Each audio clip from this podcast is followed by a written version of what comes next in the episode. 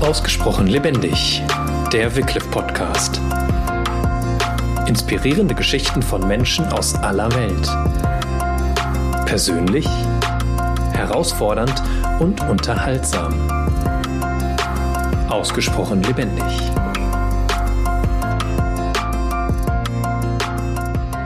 Herzlich willkommen zu einer neuen Folge von Ausgesprochen lebendig, dem Wycliffe Podcast. Mein Name ist Stefan. Äh, ich bin der Jugendreferent bei Wycliffe und ich sitze jetzt der Mimi gegenüber. Hallo Mimi. Hallo Stefan. Schön, dass du da bist, dass du die Zeit nimmst. Mhm, sehr und, gerne. Ähm, genau, vielleicht am Anfang eine kurze Frage an dich. Ähm, trinkst du eher Tee oder eher Kaffee? Puh, das kommt ganz drauf an. Morgens eher Tee und abends, ach Quatsch, morgens eher Kaffee und abends eher Tee. Jetzt bräuchtest du vielleicht auch gerade einen Kaffee, um äh, genau rauszufinden, was ist jetzt eigentlich wirklich das Wichtige für dich. Ähm, ja, das ist doch schon mal gut. Warum äh, eher morgens Tee, äh, eher Kaffee? Sie sind nicht selber verwirrt. Jetzt bin ich dich verwirrt. Äh, weil ich, äh, weil mich das wach macht. Ein Ich Wachmacher. brauche ich brauch das als Wachmacher, genau. Das heißt, Frage du, bist, du bist auch eher so äh, eine Langschläferin, oder? eindeutig eher Langschläferin und eindeutig morgens braucht es ein bisschen, bis ich in die Pötte komme. Wann bist du produktiv? Nachmittags, abends? Wie würdest du das Äh, nee, auch das eher nicht. Abends bin ich auch wieder müde. ich bin eigentlich produktiv. Ich würde sagen so von neun ab neun. Ja, das äh, kann ich sehr gut verstehen. Geht mir eigentlich ähnlich. Ich habe äh, selber auch zwei kleine Kinder. Da wird man manchmal gezwungen, früh morgens aufzustehen. Wie sieht es bei dir aus? Du hast auch Kinder? Ich habe auch zwei Kinder, genau. Die sind aber mittlerweile vier und sieben und schlafen zum Glück zumindest so lange, bis der Wecker klingelt. Und äh, wenn Schulzeit ist, also wenn normal Schule ist und am Wochenende auch so bis acht, halb neun. Da sind wir zum Glück sehr ähm, beschenkt an der Stelle, was Kinderschlaf angeht. Ja. Ähm, aber Kindheit ist eigentlich ein ganz gutes Stichwort. Ich weiß, dass du auch eine ähm, ja, Wycliffe-Kindheit irgendwie auch hast. Vielleicht kannst du uns da einfach so mal ein bisschen mit in deine Geschichte, deine Lebensgeschichte mit hineinnehmen. So ganz kurz. Ganz kurz, genau.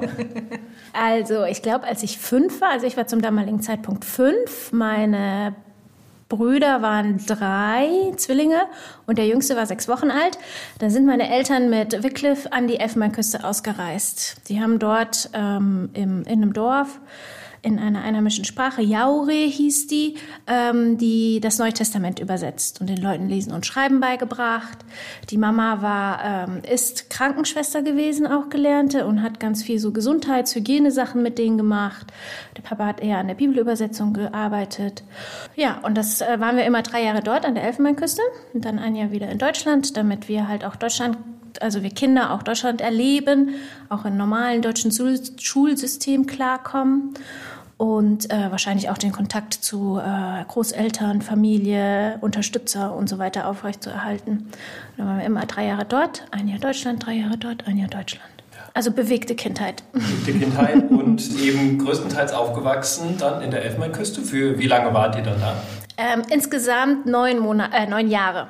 Wie war das für dich mit deiner Kindheit? Du sagst, du warst fünf, das heißt, du hast eigentlich schon noch einen Teil deiner Kindheit in Deutschland miterlebt und dann plötzlich in ein ganz anderes Land, in eine ganz andere Kultur zu, zu wechseln. Ähm, wie hast du das erlebt, so jetzt auch in der Rückschau vielleicht? Also von vor fünf Jahren weiß ich tatsächlich nichts mehr, das kann ich jetzt so nicht sagen. Rückblickend war es auf jeden Fall eine wahnsinnige Bereicherung. Ich weiß, dass es vor Ort zwischendurch, dazu muss man sagen, die ersten beiden Terms haben wir noch im Dorf komplett gewohnt. Ähm, da war es für mich schwierig, Anschluss zu finden, weil die ganzen Mädchen in meinem Alter alle schon mit aufs Feld mussten. Das heißt, ich hatte keine Freundinnen, war natürlich viel alleine. Ich bin eher so ein kommunikativer Mensch. Deswegen war das für mich nicht so optimopti. Ich hatte natürlich meine drei Brüder, habe auch viel mit denen gemacht, aber die sind dann auch mit ihren Freunden auf den Fußballplatz gegangen oder sind irgendwie Fische fangen gegangen oder sowas. Und da habe ich irgendwie nie richtig reingepasst. Ich habe dann viel gelesen. Das war so meine Hauptbeschäftigung in der Zeit. Ähm, den letzten Term sind wir dann aufgrund der Schulsituation muss ich auch dazu sagen. Wir sind mit der deutschen Fernschule unterrichtet worden, hatten dann ähm, Lernhelfer bei uns, die ein Jahr lang immer meinen Eltern geholfen haben beim Schulunterricht.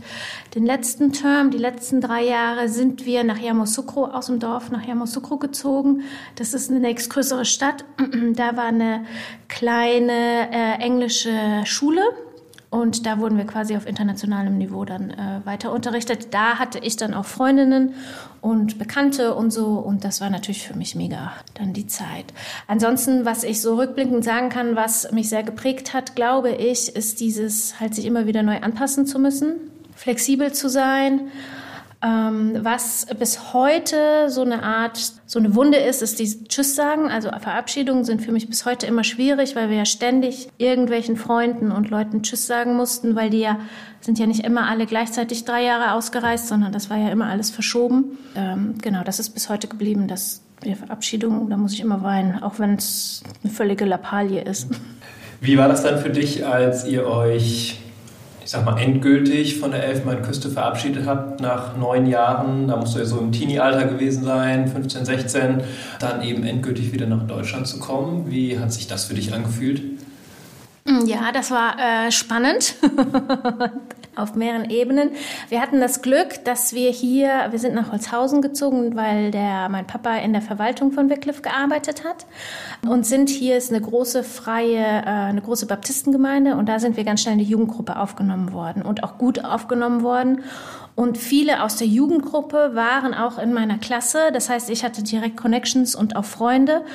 Das hat mir sehr, sehr geholfen, klarzukommen hier, obwohl es natürlich ein ganz anderes Leben war. Auch das Schulsystem war ganz anders. Problem bei mir war auch, dass ich dann in die elfte Klasse gekommen bin hier und es war ganz lange nicht klar, ob mein internationaler Abschluss beim Gymnasium anerkannt wird oder nicht. Das heißt, es war anfangs noch ein ziemliches Hickhack. Aber auch das hat sich im Endeffekt geklärt und ich konnte in der Klasse bleiben, was sehr cool war habe hab dann, glaube ich, ich glaube, aufgrund dieser Flexibilität und Anpassungsfähigkeit ist mir persönlich es nicht so schwer gefallen, dieser, dieser Switch jetzt nach Deutschland zu kommen. Aber ich weiß, dass es auch viele andere ähm, Kinder gibt, denen das sehr schwer fällt.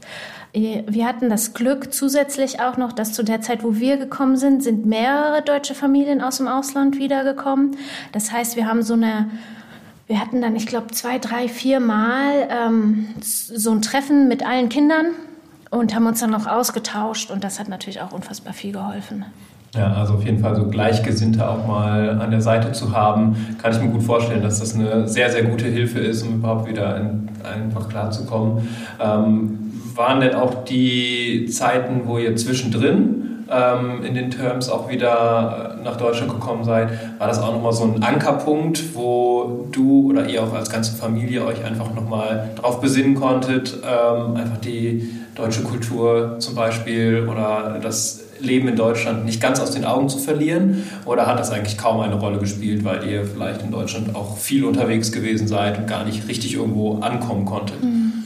Also ich glaube, ein großer Vorteil war, dass wir immer an den gleichen Ort zurückgekommen sind, wenn wir nach Deutschland zurückgekommen sind. Wir waren immer beim, haben bei meinen Großeltern gewohnt dann. Und ich denke, ich kann mich gar nicht mehr daran erinnern, dass wir so wahnsinnig viele Reisedienste mit meinen Eltern gemacht haben. Zwar am Sonntag immer mal wieder irgendwo in irgendwelchen Gemeinden unterwegs, aber wahrscheinlich dadurch, dass wir halt bei den Großeltern im Haus geschlafen, also waren, sind meine Eltern, glaube ich, vermute ich jetzt einfach, ich weiß es tatsächlich nicht mehr, auch öfters ohne uns losgezogen. Das heißt, die Zeit in Deutschland war schon sehr, für mich sehr darauf äh, fokussiert, wirklich das Leben in Deutschland zu leben, mit meinen Großeltern zu leben, bei denen zu sein, mit den Freunden, die man dann in der Klasse, wir sind ja dann auch, wir waren einmal, in, als ich in der dritten Klasse war, sind wir da hingekommen und einmal, als ich in der siebten Klasse war. Das heißt, viele aus der dritten Klasse kannte ich dann auch noch in der siebten Klasse und konnte auch direkt wieder mit denen anknüpfen und so. Das, ähm, das heißt, ich habe dann echt einfach mein Leben in Deutschland gelebt. Genau, als ihr dann final nach Deutschland gekommen seid, hast du gerade gesagt, hast du deinen Schulabschluss gemacht. Und wie ging es dann mit dir weiter? Du bist ja, soweit ich weiß, nicht direkt bei Wycliffe geblieben, sondern genau, was hast du gemacht? Ja, genau. Ich habe erstmal, jetzt muss ich gerade selber überlegen, ich habe Abitur gemacht. Danach habe ich eine Ausbildung zur Kinderkrankenschwester gemacht und habe auch ein Jahr lang als Kinderkrankenschwester gearbeitet. Habe damals auch mit dem Gedanken gespielt, ähm, irgendwie so in Richtung Entwicklungshilfe zu gehen Und weil ich gerne wissen wollte, ob das nur so ein Kindheitsmädchentraum ist oder ob das ähm, tatsächlich irgendwie so Gottes Weg für mich ist oder mein Weg ist, wie auch immer man das nennen mag, bin ich für drei Monate nach Benin gegangen und habe da in einem Krankenhaus gearbeitet. Und ähm, das war auch eine, das war eine mega Zeit, total gut, sehr, sehr ähm, prägsam auch. Wenn, äh, wenn man von der deutschen Kinderintensiv kommt und dann in so einem Krankenhaus arbeitet, wo die Handschuhe, äh, die sterilen Handschuhe nicht nach jedem Eimer Gebrauch weggeschmissen werden, sondern immer wieder jemand extra angestellt ist, der diese Handschuhe neu sterilisiert dann merkt man erstmal, was für eine Wegwerfgesellschaft wir hier leben. Und äh, dann bin ich zurückgekommen und habe angefangen zu studieren, Sprachen- und Kommunikationswissenschaften, weil mich der Zweig auch immer interessiert hat. Und ich irgendwie gemerkt habe, okay, ich will mein Leben lang nicht im Schichtdienst arbeiten, weil das für mich einfach nicht gepasst hat. Die Arbeit hat mir wahnsinnig viel Spaß gemacht, aber der Schichtdienst war halt so, dass ich gesagt habe, das ist nicht was, wo ich für immer drin arbeiten will. Habe dann das Sprachenstudium angefangen und bin dann danach in Wiesbaden gelandet bei einer Agentur, die Ärztekongresse organisiert hat. Also eigentlich die Verbindung zwischen beidem, was du gemacht genau, hast. Genau, also eigentlich die Verbindung zwischen beidem, was ich gemacht habe. Genau, deswegen hat mich der Job auch so gereizt und bin ich auch dann dahin gezogen. Ähm, das Thema Entwicklungshilfe war zu dem Zeitpunkt dann irgendwie weg aus meinem Gehirn, warum auch immer.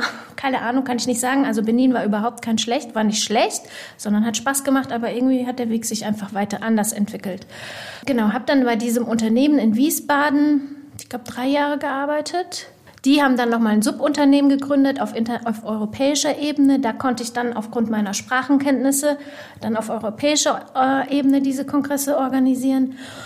Und dann ähm, in dieser ganzen Zeit habe ich geheiratet und bin äh, auch schwanger geworden irgendwann. Und dann nach der ersten, ähm, wie heißt das, Elternzeit, hat der Arbeitgeber gesagt, also konnte er mich halt nicht nochmal anstellen zum damaligen Zeitpunkt ging das nicht. Und dann ähm, habe ich erstmal gesagt, ja gut, dann ist das jetzt halt erstmal so und habe so gewartet, was kommt. Und ich glaube, ungefähr zu diesem Zeitpunkt hat der Kai, der Leiter der Öffentlichkeitsarbeit, irgendwie mit meiner Mutter gesprochen die immer noch bei Wycliffe arbeitet und hat äh, gefragt, ob äh, ich mir nicht vorstellen könnte, in der Öffentlichkeitsarbeit von Wycliffe tätig zu werden. Das heißt, das war eigentlich gar nicht auf deinem Radar die Arbeit bei Wycliffe, sondern das ging über Connection. Genau, also es war 0,0 auf meinem Radar. Ich wollte eigentlich auch nicht unbedingt in einem christlichen Unternehmen arbeiten. Kann gar nicht genau sagen, warum. Es war irgendwie einfach so ein Gefühl, weiß ich auch nicht. Und äh, genau, das kam dann wirklich da dadurch, dass er auf, auf die Mama zugekommen ist, auf mich zugekommen ist, dass wir da gesprochen haben, gesagt haben, okay, was kann ich mir vorstellen, was kann ich leisten. Ähm, ich war zum damaligen Zeitpunkt dann mit dem zweiten Kind schwanger und irgendwie das aber alles so gut gepasst hatte, dass ich gesagt habe, ja, es wäre irgendwie auch dumm, das jetzt nicht zu machen. Und was machst du jetzt bei Wycliffe? Ähm, ich bin jetzt bei Wycliffe zuständig für das Wycliffe-Magazin hauptsächlich, das viermal im Jahr rauskommt und äh, sonst noch Sachen, die in der ÖA so anstehen. Also hier Social Media mache ich manchmal, Kalender mache ich manchmal, das, was so ansteht, was gebraucht wird gerade. Wie war das dann für dich, zurückzukommen letztlich auch zu Wycliffe? Ich meine, du hast durch deine Eltern in der Kindheit ganz viel von dieser Arbeit schon mitbekommen. Und nach Jahren kommst du dann selber wieder in, ich sag mal, dasselbe Unternehmen, in dem deine Eltern tatsächlich auch äh, immer noch arbeiten. Wie hat sich das für dich angefühlt? War das ein Nachhausekommen? War das doch auch irgendwie nochmal was ganz Neues, weil du einfach auch so lange raus warst? Oder wie würdest du das beschreiben? Ich würde sagen beides. Also auf der einen Seite war es eine Art nicht nach Hause kommen, aber ich kannte natürlich viele Mitarbeiter schon aus Kindheitszeiten, was Vor- und Nachteile haben kann, weil man natürlich immer angesprochen wird, oh ja, ich kenne dich schon so lange und als du noch ein kleines Kind warst und bla bla bla bla. Und wenn man dann auf professioneller Ebene den Menschen begegnet, ist das natürlich manchmal ein bisschen schwierig, so dieser Spagat zwischen, jetzt sehen sie mich als professionelles Gegenüber und davor war ich einfach nur das Kind meiner Eltern. Das war am Anfang schon wirklich komisch, muss ich sagen. Aber ähm, das hat sich dann auch gelegt, weil wenn du die Menschen einfach im Arbeitskontext mehr, mehr und mehr siehst, dann hat sich da eine professionelle Ebene ergeben und nicht mehr diese Kinderebene, wie auch immer. Und ähm, ich muss auch sagen, dass also Wycliffe mich als Arbeitgeber sehr überzeugt hat im Vergleich zu meinen ganzen Arbeitgebern, wo ich bisher war. Das heißt, ich fühle mich auf jeden Fall sehr, sehr wohl hier. Okay, inwiefern? Mm, oft hatte ich, sonst hatte ich oft das Gefühl, dass man äh, Leiter hat oder Chefs hat, die ähm, böse ausgedrückt nicht von der Tapete bis zur Wand denken, sondern irgendwelche Ideen in den Raum schmeißen und man die dann auf jeden Fall auf Biegen und Brechen umsetzen muss. Und hier äh, hatte ich von Anfang an das Gefühl, dass wirklich äh, auf Leitungsebene ganz viel nachgedacht wird und das nicht, nicht einfach nur gemacht wird, sondern dass wirklich geguckt wird, okay, was ist dran, was ist machbar, was macht Sinn. Genau, das hat mich einfach von Anfang an eigentlich echt überzeugt. Würdest du sagen, aus deinen Erfahrungen in der Kindheit und jetzt auch mit deinen Erfahrungen, die du beim Wycliffe Magazin hast, in deiner jetzigen Arbeit, hat sich die Arbeit von Wycliffe im Laufe der Zeit verändert und wenn ja, wie? Ich weiß nicht so genau, ob, die Wycliffe, ob das Wycliffe-Magazin da mir jetzt hilft, aber ich war jetzt vor zwei Wochen in Äthiopien und konnte da Projekte vor Ort kennenlernen. Und da würde ich sagen, dass sich die Arbeit auf jeden Fall verändert hat. Weil früher, weiß ich, also an der Elfenbeinküste waren wir in unserem ähm, Branch, nannte man das damals, in unserem Zweig, keine Ahnung, um die 100 Mitarbeiter, ausländische Mitarbeiter, sage ich jetzt mal, und im Gegensatz dazu vielleicht 20 einheimische Mitarbeiter. Und jetzt, als ich jetzt in Äthiopien war und mir das da angeguckt habe, ähm, da war es genau umgekehrt. Also man merkt ganz krass, dass es halt einfach immer mehr in einheimische Hand übergeht ähm, oder einheimische äh, Mitarbeiter mehr gefördert werden und dass der, der ähm, die Mitarbeiter aus dem, aus dem Ausland immer weniger werden. Natürlich wird teilweise noch die Expertise und so weiter gebraucht, aber auch die einheimischen Mitarbeiter ähm, sind super ausgebildet mittlerweile einfach und können ganz, ganz viel selber machen. Und ähm, das, also da hat sich das Verhältnis komplett gedreht, würde ich sagen. Ich weiß nicht, ob es überall so ist. Das sind jetzt natürlich die zwei Länder nur, die ich mitgekriegt habe. Ich kann jetzt nicht für andere Länder auf der Welt sprechen. Aber ich würde sagen, die Tendenz sagt man ja, dass es allgemein auch eher so ist, dass immer weniger Leute ins Ausland gehen tatsächlich. Nochmal ein bisschen auf deine Arbeit jetzt als Redakteurin für das Wycliffe-Magazin zu kommen. Wie sieht da so dein Alltag aus und was fasziniert dich an dieser Arbeit? Alltag sieht so aus, dass ich ähm, ganz viel am Computer arbeite, ganz viele E-Mails schreibe, ganz viele Texte bearbeite. Ich, ähm, wir, meistens ist es so, dass wir ähm, eine Redaktionssitzung haben vor jedem Magazin. Da wird grob überlegt, was reinkommt, wer, welche Personen angeschrieben werden könnten, dass sie ähm, was schreiben zum Thema. Danach äh, gehe ich dann in die, in die detailliertere Planung und überlege mir, okay, wie kann das Magazin tatsächlich aufgebaut werden? Schreibe dann in erster Linie erstmal die an, die wir in der Redaktionssitzung uns überlegt hatten. Oft kommen dann von mindestens der Hälfte erstmal ein Nein. Das heißt, man muss sich neue Autoren überlegen. Genau, dann durchforste ich beispielsweise unsere Rundbriefe, also die Rundbriefe der Mitarbeiter und gucke, okay, wer hat denn gerade eventuell sowas in der Richtung ähm, erlebt oder steckt gerade in der Situation, die zu dem und dem Thema passen könnte und schreibt die dann an ähm, oder tausche mich mit Kollegen aus wer eventuell noch als Autor in, ähm, in Frage kommen könnte. Also Autorenrecherche ist ein ganz großer Teil. Dann, wenn die Autoren gefunden, gefunden worden sind und die Texte reinkommen, das äh, Redigieren der Texte. Und ähm, am Ende natürlich dann das Zusammenstellen des ganzen Magazins mit der Grafik und so weiter, dass das alles passt und interessant ist und anschaulich ist. Ähm, und ich glaube, der Punkt, der mich äh, bei jedem Magazin aufs Neue fasziniert, ist, wenn egal wie chaotisch und durcheinander und gegebenenfalls auch schlecht die Texte und so am Anfang alle sind. Wenn ich dann einmal so das Magazin vor mir liegen sehe und so sehe, boah krass, das ist irgendwie, da ist so voll der rote Faden drin und es passt irgendwie doch alles, das fasziniert mich total, weil da denke ich so, oh, das, da habe ich gar nichts gemacht. Das hat irgendwie Gott gefügt, dass diese Texte jetzt dann doch so perfekt zusammenpassen und aufeinander aufbauen und das Thema irgendwie abrundend ähm, von verschiedenen Perspektiven aufzeigen. Ja, das ist so das, was mich, glaube ich, am allermeisten dann fasziniert, dieser Moment, wenn ich das erleben kann. Hast du denn auch einfach mal Feedback gekriegt, auch von Leserinnen und Lesern? Und was sind da so deine Highlights und Lowlights an Rückmeldungen gewesen? Also ich fange mal mit den Highlights an. Ach, ich kann gar nicht, ich weiß das immer wörtlich nicht mehr so genau, aber ich höre schon immer wieder, dass es äh, sehr ähm, umfangreich ist, aufschlussreich ist, die ein, ein, einzelnen Themen auch anhand, also auf, aus verschiedenen Ebenen beleuchten. Ähm, also zum Beispiel hatten wir mal ein Heft zum Thema Alphabetisierung und da wurde rückgemeldet, dass dass, dass nachdem man das Heft durchgenommen hat, dass man auf jeden Fall ein ganz dass das so, sich so angefühlt hätte, als ob man selber so eine Alphabetisierungsklasse irgendwie mitgemacht hätte. Und das habe ich gesagt, ja cool, genau das sollte es auch sein, dass die Leute so ein Gefühl kriegen, die Leser so ein Gefühl kriegen für die Arbeit tatsächlich, die wir machen. Genau, oder viele sagen auch, dass sie die Geschichten berühren und so weiter. Negativ, ich überlege, wir hatten jetzt eins mit Regenbogen. auf dem Titelbild. Da wurde ich angerufen und gefragt, ob wir denn auch in die, ähm, wie heißt das, queere Richtungen arbeiten mittlerweile bei Wycliffe. Ja, warum war da ein Regenbogen zu sehen? Ach so, ja, das sollte ich vielleicht noch erwähnen. Da war ein Regenbogen zu sehen, weil es um das Thema Schöpfungsbewahrung ging mhm. und Creation Care. Und Regenbogen würde da ja eigentlich theoretisch passt er da ja super. Genau, hat, haben aber auch teilweise Leute in den falschen Hals gekriegt. Ja, da merkt man ja auch, wie solche Symbole auch mittlerweile gesellschaftlich umgedeutet sind. Mhm. Ähm, das stelle ich mir auch manchmal vor, schwierig vor, wenn man auch so ein Magazin gestaltet. Ähm, Gerade auch so die Printwelt, die verändert sich ja auch und auch die Themen, über die man schreibt, die verändern sich ja auch. Ähm, wie gehst du grundsätzlich auch mit solchen gesellschaftlichen Veränderungen um? Ähm, wie greifst du die auch in den Magazin-Themen auch mit auf oder ist das gar nicht so ein großes Thema? Mm, also wir versuchen schon in der Jahresredaktionssitzung, wo einmal die vier Themen für das nächste Jahr festgelegt werden, uns vor Augen zu führen, okay, wer sind die Leser, was beschäftigt die Leser hier in Deutschland oder Schweiz und Österreich natürlich auch genau, womit beschäftigen Sie sich? Was ist für Sie interessant? Was, was bietet Ihnen quasi einen Mehrwert oder welchen Mehrwert können wir Ihnen durch das Magazin bieten? Und gleichzeitig natürlich trotzdem auch von unserer Arbeit berichten. Also das sind so diese zwei Schnittpunkte, die wir versuchen übereinzukriegen.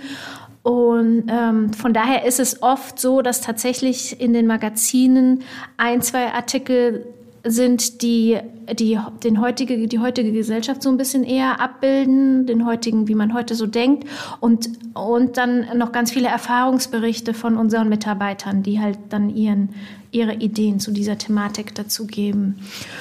Und ich glaube, generell hat sich jetzt im Vergleich, seitdem ich das Magazin übernommen habe, geändert, dass sich die Texte eher verkürzt haben, weil mhm. unsere also und mehr Bilder drin sind, weil sich ja auch unser ganzes Sprachschrift-Bildsystem in diese Richtung entwickelt hat. Das ist aber was, das habe ich gar nicht bewusst gemacht tatsächlich, sondern das ist, glaube ich, einfach automatisch passiert. Liest du denn selber auch in deiner Freizeit Magazine? Hm, geht so. Muss man ja auch nicht. Wenn mich was interessiert, dann lese ich es. Aber tatsächlich, ich sag mal, im Alltag mit Kind, mit Kindern, ähm, mit Arbeiten, mit Haushalt, mit Freundschaften, da bleibt so viel nicht mehr. Und wenn ich Zeit zum Lesen habe, dann lese ich eher Bücher, Romane oder irgendwelche Sachen, die mich persönlich weiterbringen. Okay, hast du da irgendwelche Favorite Genres? Ich liebe Krimis. Ohne Krimi geht die Mimi nie ins Bett. Yeah. Der Spruch bewahrheitet sich tatsächlich. Genau, also das ist somit eigentlich so das, was ich am allerliebsten lese. Wie würdest du denn grundsätzlich die Zukunft von Printmagazinen beurteilen? Man kriegt ja doch immer wieder auch äh, in den Medien mit, ja, Printmagazine, Auflagen sinken, Zeitungen haben zu kämpfen, Verlage müssen schließen. Wie würdest du das ähm, grundsätzlich beurteilen, diese Entwicklung? Und ähm, genau, vielleicht auch so ein bisschen die Perspektive des Wycliffe-Magazins? Das ist eine sehr gute Frage, auf die ich keine richtige Antwort habe, gebe ich offen zu. Ähm, natürlich hört man das überall, dass sich die Printauflagen reduzieren. Und ich glaube auch, dass die Tendenz natürlich dazu ist, dass die Menschen immer weniger lesen. Aber nichtsdestotrotz ähm, denke ich, dass wenn man interessant bleibt, wenn man das Printmedium weiterhin interessant gestaltet und auch dementsprechend halt eventuell leicht abändert, wie jetzt zum Beispiel mehr Bilder, weniger Texte, ähm, dass nach wie vor es definitiv eine Leserschaft dafür geben wird. In welcher Form das Wycliffe-Magazin sich in den nächsten Jahren, Jahrzehnten entwickeln wird, da kann ich jetzt noch gar nichts zu sagen. Das ist, das, das wird sich zeigen. Also wir überlegen, was man machen könnte, wie man es eventuell ähm, weiterentwickeln könnte. Äh, aber da gibt es jetzt noch keine, ähm, keine Pläne zu. Wurde, kannst du sagen, in der Elfenbeinküste eigentlich auch viel gelesen? Also ich weiß, dass äh, meine Eltern natürlich auch viel, also Schriftmaterial, also Bücher und so produziert haben oder Fibeln produziert haben, damit die Menschen was haben zum Lesen, weil die ja noch lesen lernen mussten. Das heißt, die Leute bei uns im Dorf, die äh, waren es jetzt nicht gewöhnt zu lesen. Nachdem wir dann da ein paar Jahre gewohnt haben, hat man sie abends immer öfters vor ihren Hüttchen gesehen, wie sie die Fibeln gelesen hatten, die Geschichten gelesen haben. Aber davor ähm, hat das eigentlich würde ich jetzt mal behaupten, keine riesengroße Rolle bei denen gespielt. Nee. Und natürlich auch da ist es ein Unterschied zwischen Stadt und Land. Und die Leute in der Stadt, für die war natürlich Bücher und Schrift viel, viel präsenter, als das jetzt für äh, Leute im Dorf ist. Warst du nach eurer finalen Rückkehr nach Deutschland irgendwann nochmal in der Elfenbeinküste? Ich bin tatsächlich sogar, glaube ich, ein Dreivierteljahr später schon mal nur nochmal dahin gefahren. Mhm. Aus dem einfachen Grund, weil zum damaligen Zeitpunkt meine Abschlussklasse, also meine Klasse, in der ich war, die hatten dann ihren Abschluss und die hatten ihre Abschlussfahrt und da wollte ich unbedingt nochmal so zum Abschied nehmen hin. Und ähm, dann habe ich mir das äh, gewünscht und durfte dann auch noch mal da drei Wochen, glaube ich. Damals hatten wir noch drei Wochen Osterferien, durfte dann in den drei Wochen Osterferien dann dahin fliegen. Das war bestimmt nochmal ein großes Highlight. Das oder? war äh, gigantisch. Ja. Das kann ich mir vorstellen. Aber danach warst du nicht nochmal da? Danach, seitdem war ich jetzt nicht nochmal da. Okay. Würdest du gerne nochmal dahin?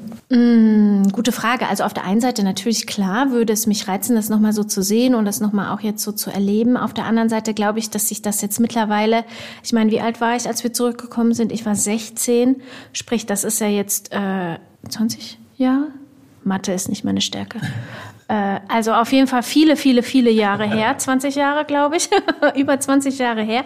Das heißt, da hat sich ja jetzt auch so viel verändert, dass, glaube ich, das, was man damals oder was ich damals erlebt habe, da gar nicht mehr so existiert. Mhm.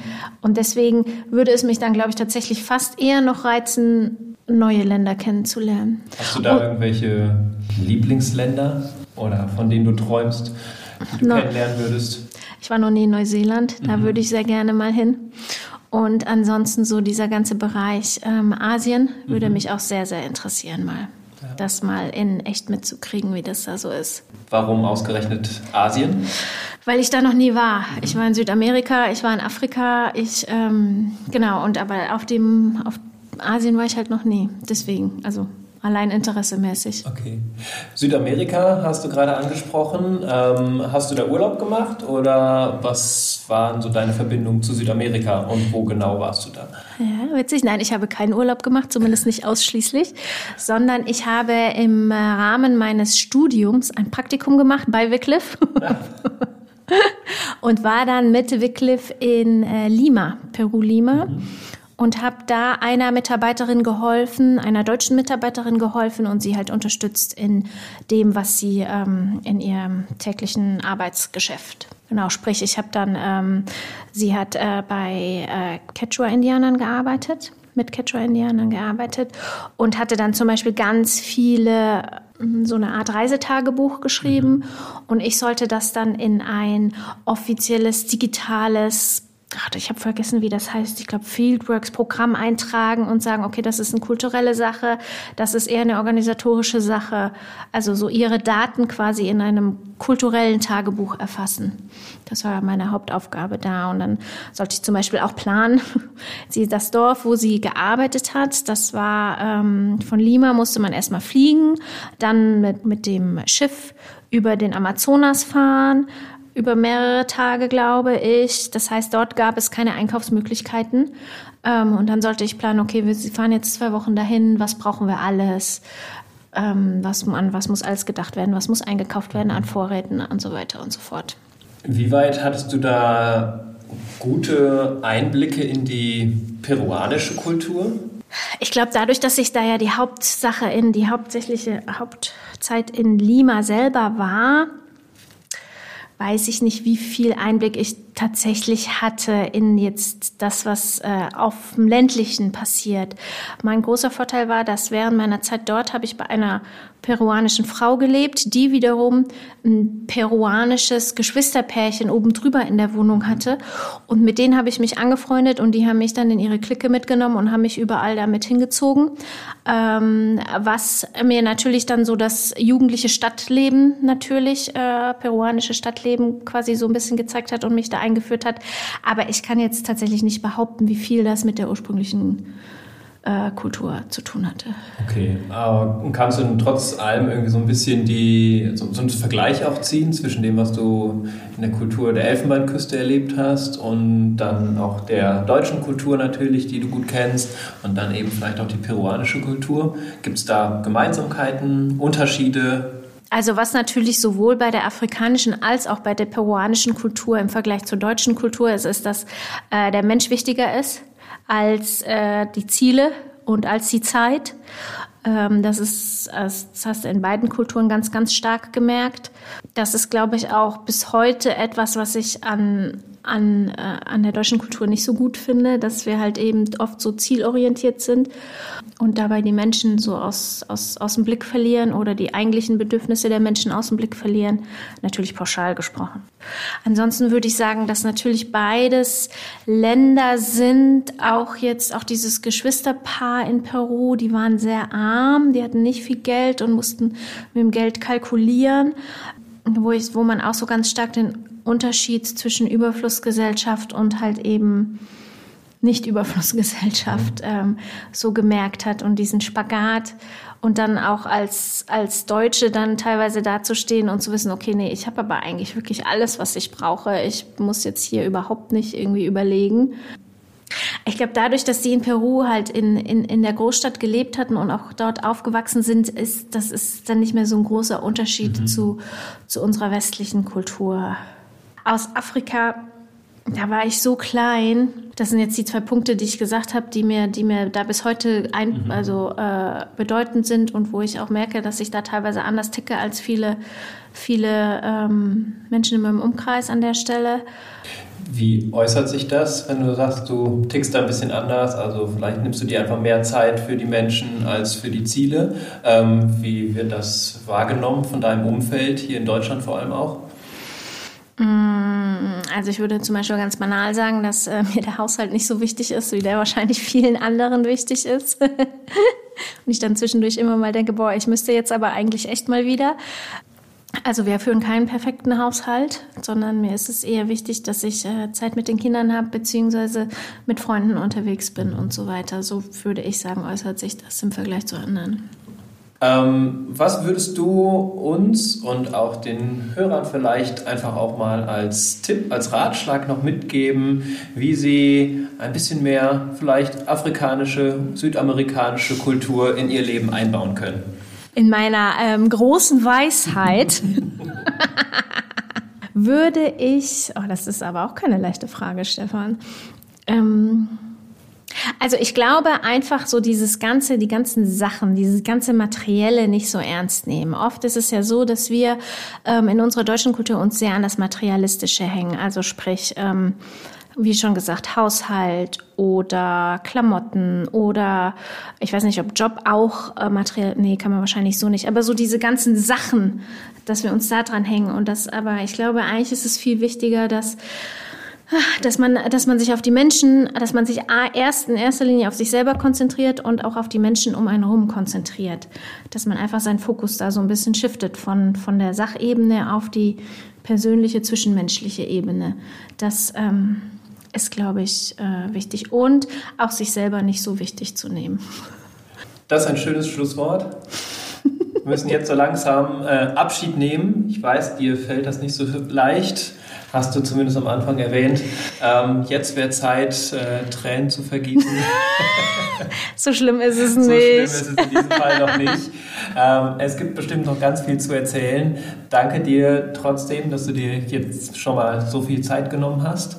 Und wenn ihr als Hörerinnen und Hörer auch noch Fragen habt, vielleicht an die Mimi, vielleicht auch noch andere Ideen und Fragen, wen man mal interviewen kann, wen man mal fragen kann zu bestimmten Themen, dann würden wir uns freuen, wenn ihr uns eine E-Mail schreibt an podcast.wycliffe.de. Auch über Feedback, über Lob und Kritik, über sonstige Anregungen dürft ihr uns gerne schreiben. Die Adresse findet ihr auch nochmal in den Show Notes. Und ja, ich sage nochmal vielen Dank fürs Zuhören. Vielen Dank dir, Mimi. Ich sage auch danke. Und tschüss und bis zum nächsten Mal. Tschüss.